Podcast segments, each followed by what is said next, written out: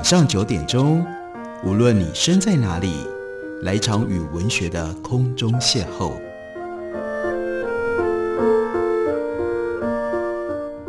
杨照谈书，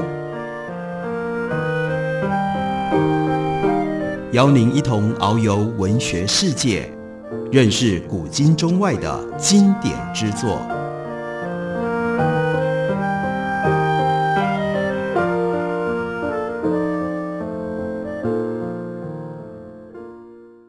各位听众朋友，大家好，欢迎收听杨照谈书。本节目台北广播电台 FM 九三点一，每个星期一到星期五晚上九点为大家播出。我是杨照。在今天的节目当中，我们继续为大家来直播石景谦 Jonathan Spence 的纪念专辑。我们要为大家介绍的是他为美国的大学生、研究生所写的一本关于现代中国的教科书。虽然是一本教科书，然而在石景谦的生花妙笔底下。他就能够找出不一样的角度，并且呢，写出了一些即使是我们过去曾经读过中国近现代史，仍然可以得到特别感受的部分。这部书的英文书名是《The Search for Modern China》，中文翻译是《追寻现代中国》。它的第一册主题是“最后的王朝”，也就是从明朝的末年，十七世纪开始写起，一直写到一九一一年最后。一直写到二十世纪初，清朝灭亡为止。对于这套在英语世界运用非常广的大学的教科书，石景谦特别写了一篇第三版序。我们也就了解，每隔一段时间，因为教科书的需求，石景谦就会做修订版。那这是他的第三版，他写了这样的一篇序文。开头的时候就提到了，才没有多久以前。二十世纪中叶的中国，在外界的眼中仍然是一个谜。我们会想，大概是半个世纪之前，那个时候从世界的认知跟理解，中国是什么样子的呢？白天静悄悄的，入夜之后的黑暗时刻，也没有任何照明设备开着，马路上几乎没有汽车或者是卡车，仅有的几部车辆，也为了省油、节约花费等原因不开大灯。这个国家的人民好似都以步行或者是脚踏车作为他们的交通方式，在路上也都一句话也不说。即使在理应车水马龙的交通要冲上，也难得听到一声脚踏车的铃响。这里的体制似乎逼着人们沉默。国内尽管确实存在大规模的政治集会运动，但多半属于向国家公敌示威。或者是精心策划过的爱国歌曲颂唱的活动。除此之外，入夜之后的街道和不开大灯的汽车一般，陷入到一种静寂幽暗的氛围当中。那寥寥无几的车辆，在脚踏车和行人之间，安静缓缓地滑行着。他们在黑暗当中隐约存在了轮廓，令路旁的行人提高警觉，因为那个车里面八成是坐着。共产党的高官，那个时候大家身上的衣服多半是深蓝色的，因此就被称之为叫蓝蚂蚁。看过去好像每个人长得都一样，像是如果从空中俯瞰，简直就像一堆蓝色的蚂蚁一样。卡其色或者是黑色，顶多加上卡其色或者是黑色，整体看起来灰暗无光，跟身处的时空相符。任何人看到这样的场景，都会认为当今也就是那个时代的中国人是说不出话来的。其实那也就是石景谦他最早对中国开始感兴趣、研究中国，去到中国大陆所留下来的印象。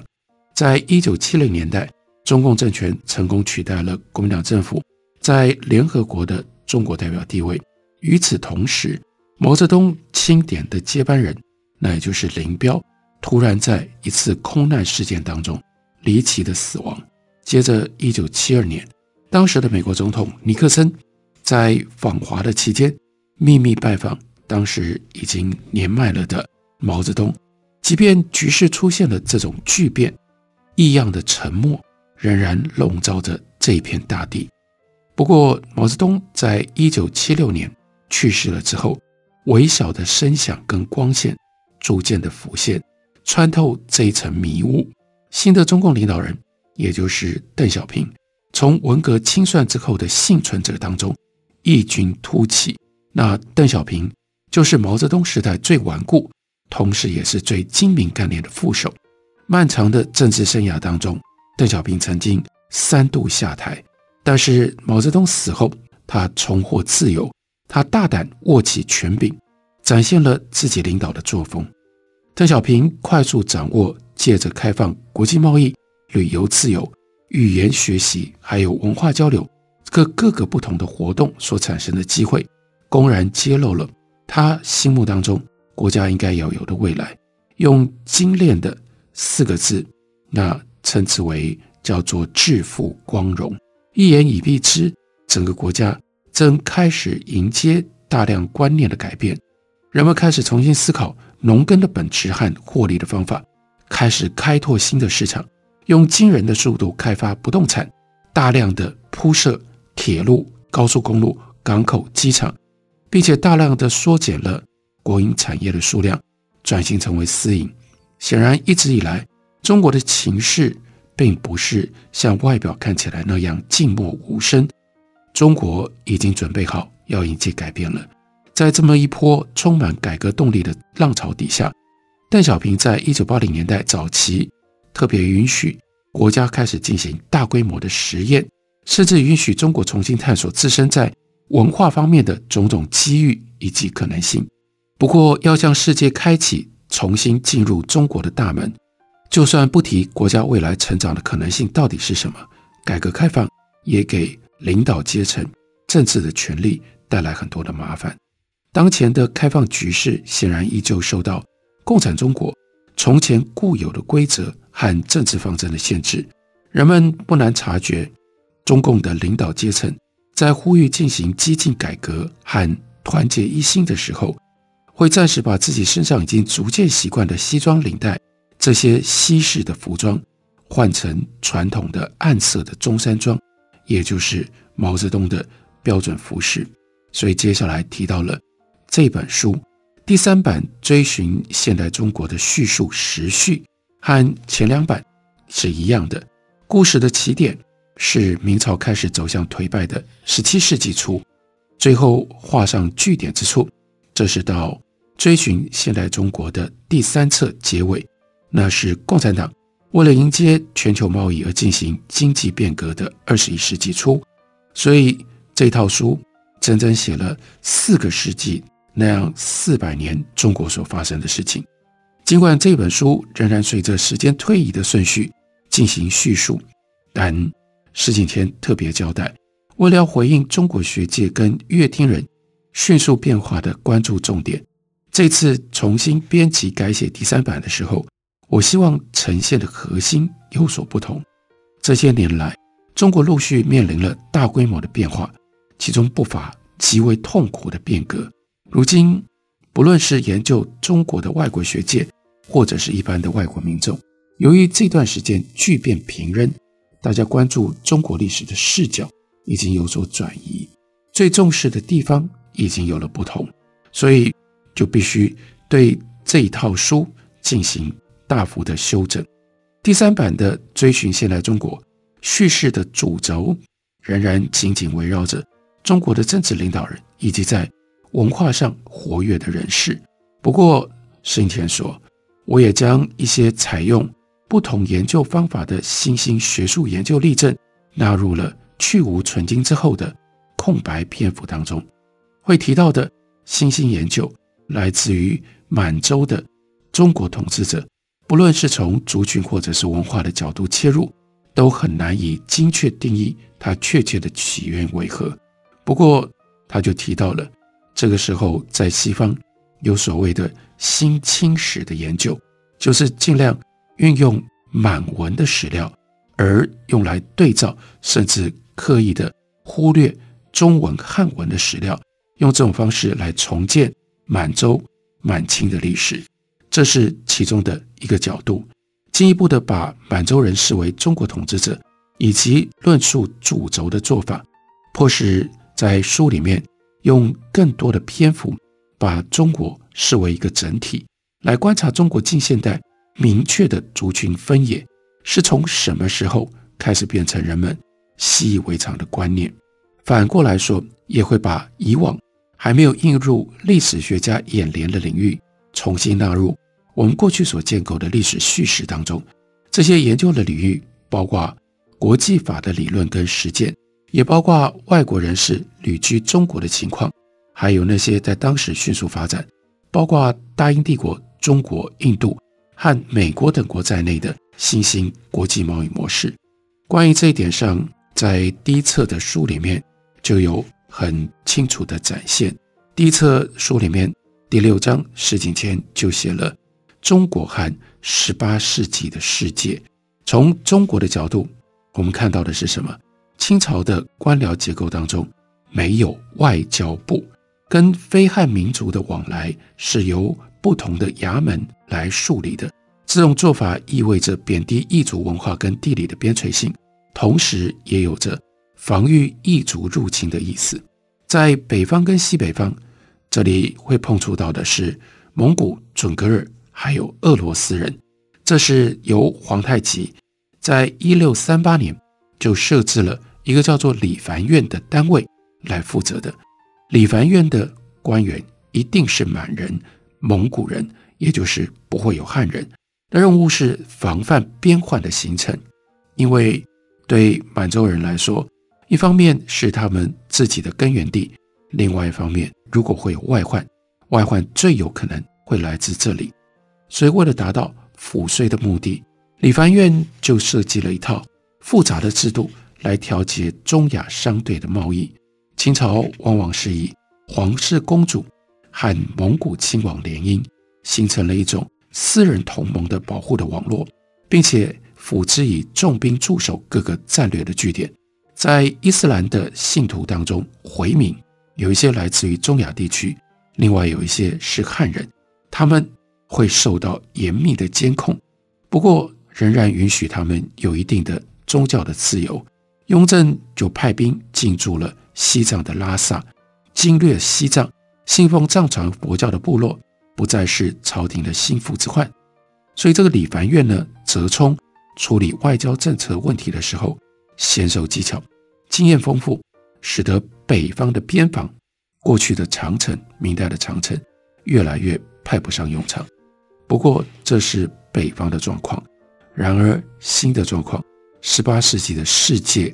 新兴的力量不会必然从那里来的。我们休息一会儿，回来继续来看十八世纪欧洲的势力在石景谦的笔下，他是如何描述的。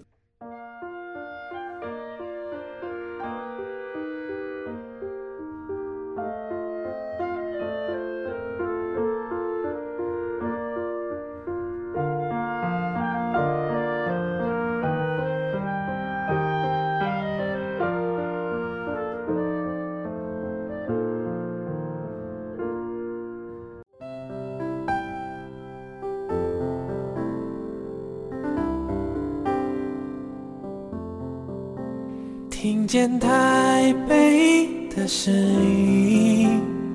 拥有颗热情的心，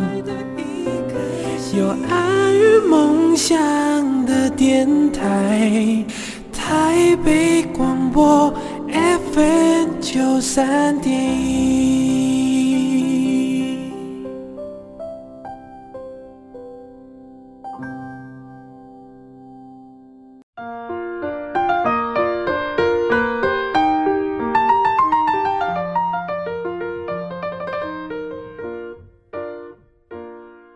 感谢您继续收听《杨照谈书》。本节目于台北广播电台 FM 九三点一，每个星期一到星期五晚上九点为大家播出到九点半。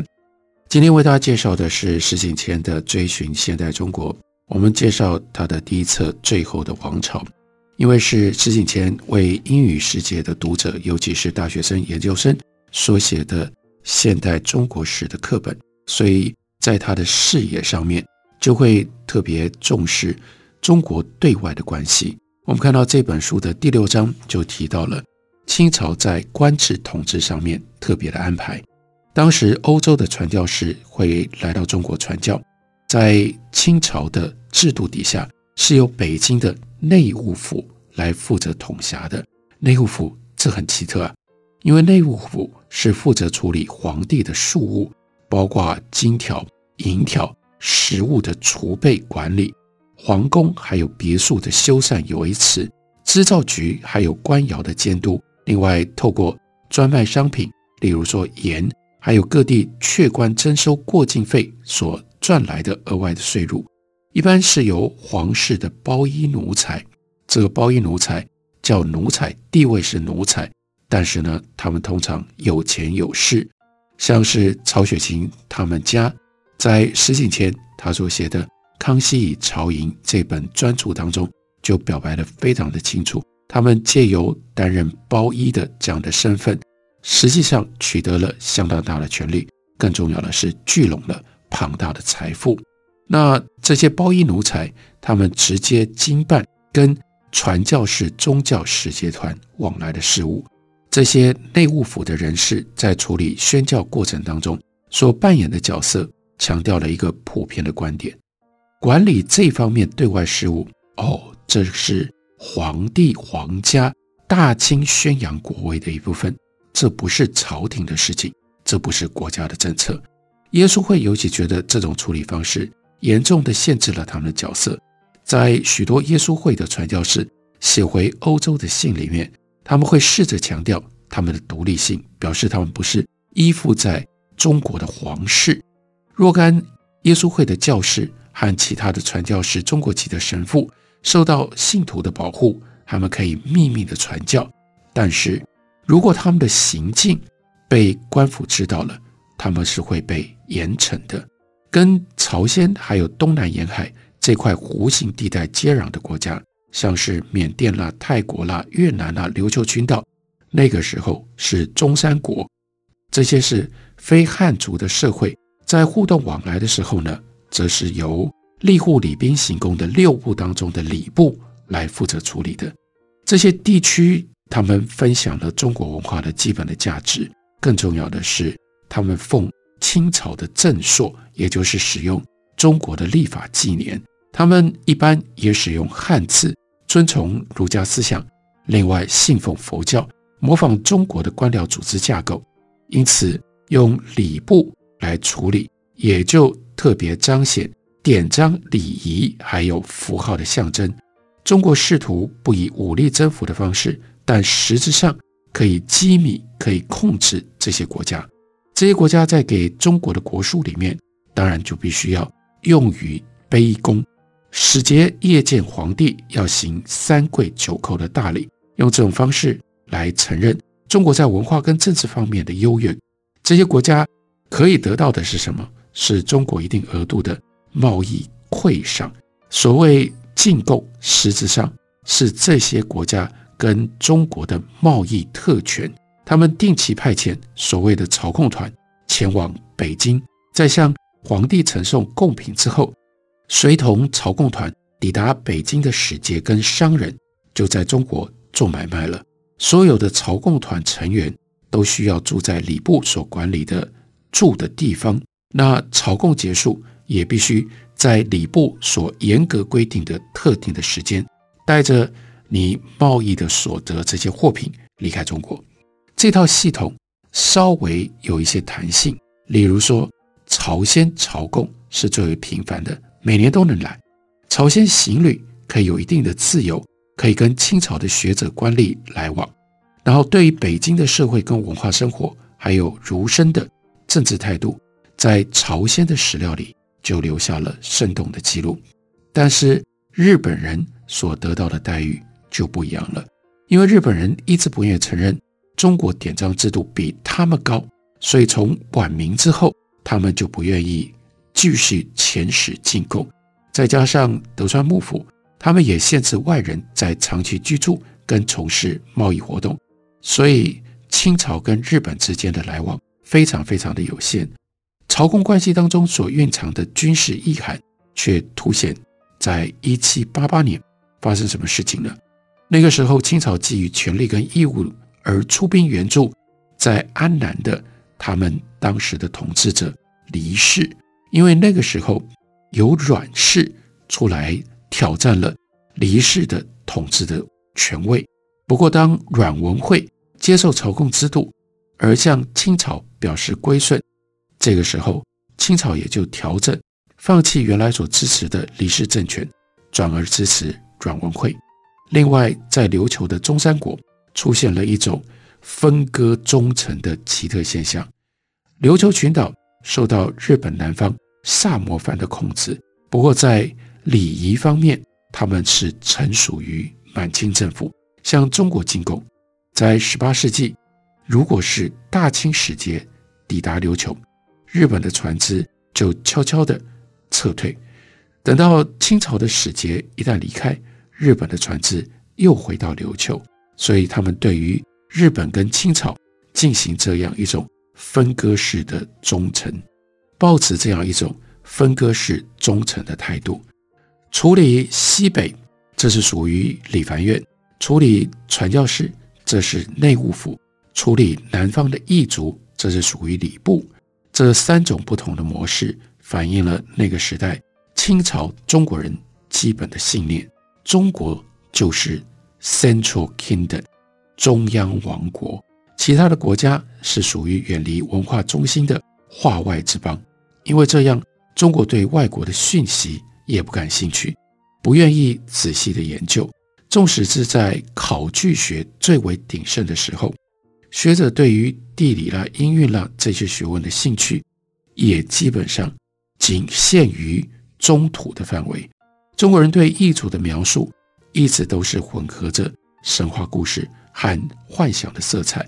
山海经》可以说是最典型的模范，所以你看《山海经》也就了解，对于。离开了中土，大概会看到什么？他的记录的方法通常都会用动物啦、鸟禽啦来比喻异族，或者是冠以轻蔑的描述，或者是评论。选择离开中原去海外经商或者是旅行的中国人，会被视为数典忘祖。即使中国跟东南亚的贸易到这个时候已经非常的繁荣，但是清朝始终。并没有任何的做法要去捍卫华人在东南亚或者是世界其他地区的权益。虽然朝廷也会透过内务府苛征贸易的税赋，但基本上对于对外贸易可能带来的利益，朝廷没什么兴趣。朝廷更重要的、更根本的不信任做生意的人。我们在一六六零年代的例子可以看得出来，那个时候清朝刚刚成立。为了要达到军事跟外交的目的，于是呢，就采取严峻的手段处置沿海地区的百姓。这有一部分是受到了郑成功占领台湾的影响。这个时候，就把沿海的人民硬性强迫他们往内陆迁移，完全彻底放弃跟海上跟海外贸易的机会。朝廷保有绝对的权威。规范外国人跟中国人的贸易往来，上至贸易地点跟交易的频率，下至从事贸易的人员跟商品的细节，无所不管。清朝的这种观念跟做法，就一定产生了和这个时候西方强权，尤其是这个时候西方盛行的海上帝国主义这样的一种形式产生了摩擦。英国、法国、荷兰这些正在扩张版图的国家。他们踩在昔日的海上强权西班牙、葡萄牙的头上，发展成为海权的帝国。我们从逐渐出现的第四种管理外国人的模式，那就是称之为叫做 Canton System，这是广州制度。我们就可以看得到，在清朝初年，荷兰、葡萄牙的使节团试图在中国取得贸易的特权，但是他们就必须要依循。原来的管道，把自己当作是朝贡国去礼部登记，而且只能够定期派遣贸易团来中国。一六三五年开始，中国东部的海域偶尔有英国的船只出没。到了一开始，英国人也没有想要跟中国建立正式的关系。不过，清朝朝廷允许英国商人在几个特定的地方，包括舟山、厦门。广州进行贸易，到一六八零年代，清朝取消了沿海贸易的禁令，那也是因为收回了台湾，连带的一种影响。西方各国普遍就不再认为自己是朝贡国，也因而蒙受其利。为了便于控制对外的贸易，就以管制价格来增加利润。那我们就看到英属东印度公司这个时候，为了要扩展在中国的贸易范围，在石敬天的书里面介绍了一个我们在讲中国史的时候比较少看到的重要的细节，那就是东印度公司在一七五九年派遣了 James Flint，他有中文名字。叫做洪任辉来到中国进行协商，他的中文名字不是白取的，因为他能够讲 Mandarin，能够讲官话。这个洪任辉呢，他就向清廷抱怨，在广州设下的贸易限制，还有广州官员猖獗的索贿的行为。这个 James Flint 洪任辉锲而不舍，接下来他又熟知在中国官场运动的方法，要给钱。要行贿，他坐了一艘七十吨的小船，叫做“成功号”，抵达了宁波，再去到天津，辗转向北京当局一吐心中的怨气。乾隆刚开始的时候，哎，听进去他的话，同意派钦差南下。这个“成功号”跟洪任辉分别循海路、陆路回到了广州，可是这只是昙花一现的效果。乾隆皇帝后来改变了心意，这个洪任辉被用违反航行到北方港口的禁令，还有呢，你没有依照对的程序去请愿，另外呢，你违法学习中文这几个理由，他被在中国实质上软禁了三年，禁止活动。这是那个时候中国刚开始接触到西方人，这不过就是。乾隆的时候，我们也知道，到了道光的时候，整个鸦片战争的爆发，中国就抵挡不住英国势力的进入，所以这样的一个变化的过程，从中国的角度跟从西方英国的角度所看到的会非常的不一样。而我们在石景天的书里，我们能够读到的就是这种双重视角，一方面当然有来自于西方的角度。然而，石景谦他也熟知熟读中国的史料，所以他会把中国的视角也予以进行对比对照，如此而让我们对于中国近现代史，尤其是中国跟西方互动交往的这段过程，有了不一样的认识跟理解。这本书就是石景谦他所写的《追寻现代中国》。感谢你的收听，明天同一时间我们再会。